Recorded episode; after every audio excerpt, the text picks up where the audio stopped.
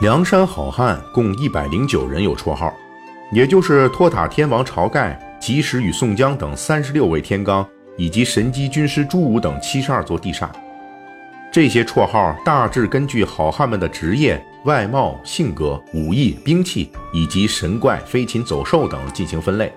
这其中有七十三个属于施耐庵版权，另外三十六个。则来自于宋元时代的画本戏曲中早已确定的名字。众所周知，宋江起义在北宋年间确有其事，但是规模远远逊色于《水浒传》描写的梁山好汉。按照历史记录，大致是宋江等三十六人纵横江海，所向无敌。我们这次要说的，就是《水浒传》好汉们的前世绰号。南宋人周密曾经记录过一本书。里面保存了同为南宋人的公开撰写的《宋江三十六人赞》，这是最早的梁山好汉的绰号来源之一。内容是这样的：呼保义宋江，智多星吴用，玉麒麟卢俊义，大刀关胜，活阎罗阮小七，赤发鬼刘唐，梅雨剑张青，浪子燕青，并尉迟孙立，浪里白条张顺，传儿火张衡，短命二郎阮小二，花和尚鲁智深，行者武松，铁鞭呼延灼，浑江龙李俊，九纹龙史进。小李广花荣，霹雳火秦明，黑旋风李逵，小旋风柴进，插翅虎雷横，神行太保戴宗，尖锋索超，立地太岁阮小五，青面兽杨志，病关索杨雄，一直撞董平，两头蛇谢真，美髯公朱仝，梅遮拦穆恒，拼命三郎石秀，双尾蝎谢宝，铁天王晁盖，金枪班徐宁，扑天雕李应。结果对照后世的《水浒传》，我们不难发现，施耐庵基本沿用了这份宋代的三十六好汉原始绰号名单。并且直接纳入三十六天罡之列，其中做了两个替换，把铁天王晁盖并尉迟孙立移出，将入云龙公孙胜和豹子头林冲补入。由于施耐庵借用了这批人物和绰号，因此也借用出了一个错误，那就是“病”的用法。在《水浒传》中，施耐庵介绍病关索杨雄时，说他面貌微黄，有些病态。因此得名。类似的还有病尉迟孙立，也就是蛋黄面皮。其实这是施耐庵搞错了。当时写小说时，他肯定是看过《宋江三十六人赞》的，在看到“病”字时望文生义，想当然的就解释成了生病的。结果呢，就把杨雄、孙立理解成了古代猛将关索、尉迟恭的生病版本。为了符合这个生病的绰号，施耐庵甚至在《水浒传》中重新制造了杨雄、孙立二人面色蜡黄的外貌，以使其人符合其绰号。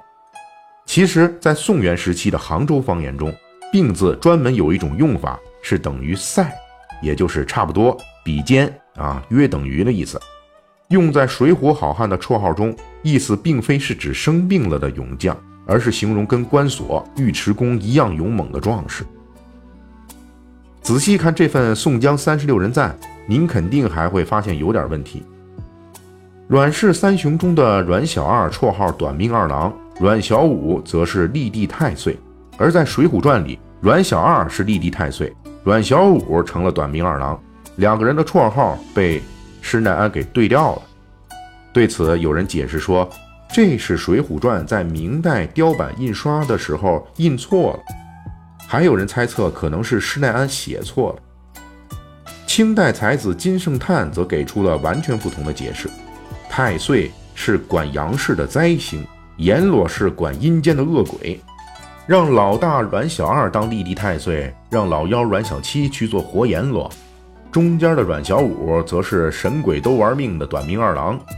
就构成了一个完整的逻辑闭环。这一家三兄弟是管生管死管空气的煞星，比原来版本只体现凶恶彪悍的利益要更完整、更有套路。列位看官，您觉得施耐庵这一处修改应该用哪一种解释呢？宋江三十六人赞对施耐庵写作《水浒传》提供了很大的帮助，同时也让施耐庵留下了一个让人费解的谜团：燕青和仪仗青到底是什么关系？宋江三十六人赞里，每个好汉都是有几句赞语的。浪子燕青的赞语是：“平康相莫，岂知汝名？太行春色，有一丈青。”这个赞出现了燕青，还出现了一丈青。按照字面的意思，也就是燕青身高一丈，按照宋尺计算，大概是三米高的巨汉。这已经不是《水浒传》里那个机巧灵活的浪子燕青了，这就是个狼人燕青啊，是个阿凡达。虽然匪夷所思，但是这个推测确实还能找到一点证据。在《宋江三十六人赞》大致属于同一时代的大宋宣和遗事里面说，梁山好汉张衡绰号一丈青，但是把技巧百出的浪子燕青搞成三米高的巨汉，很多水浒爱好者是不答应的。因此就出现了其他的解释，比如说有人认为一丈青是妓女的外号，还真别说，南宋文人笔记里确实有记录过，杭州有一位名妓叫一丈白杨三妈。您看这个名字，跟后来的《水浒传》里的一丈青扈三娘像不像？也就是说，在宋代时，水浒好汉中的浪子燕青很可能跟一丈青扈三娘是情侣关系。此外，关于一丈青还有诸多解释，比如说是一种毒蛇。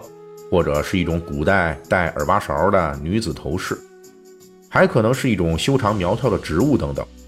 到底一丈青用在绰号里是什么意思？至今我们已经无法确认了。唯一知道的就是施耐庵沿用了宋人这方面的记录，在继承并发扬浪子燕青的基础上，又为梁山三个女人中最漂亮的一个预留下了绰号。